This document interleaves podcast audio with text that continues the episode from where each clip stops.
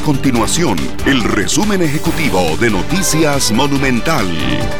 Hola, mi nombre es Alejandro Meléndez y estas son las informaciones más importantes del día en Noticias Monumental. El MEP implementará el Programa Nacional de Formación Tecnológica, el cual será una nueva asignatura evaluada en todos los centros educativos a partir de 2024.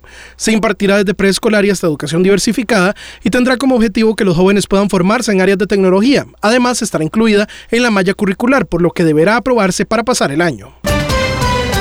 En lo que va del año se han detectado más de 11.000 casos de dengue en el país, lo que representa el mayor número de reportes desde el año 2016.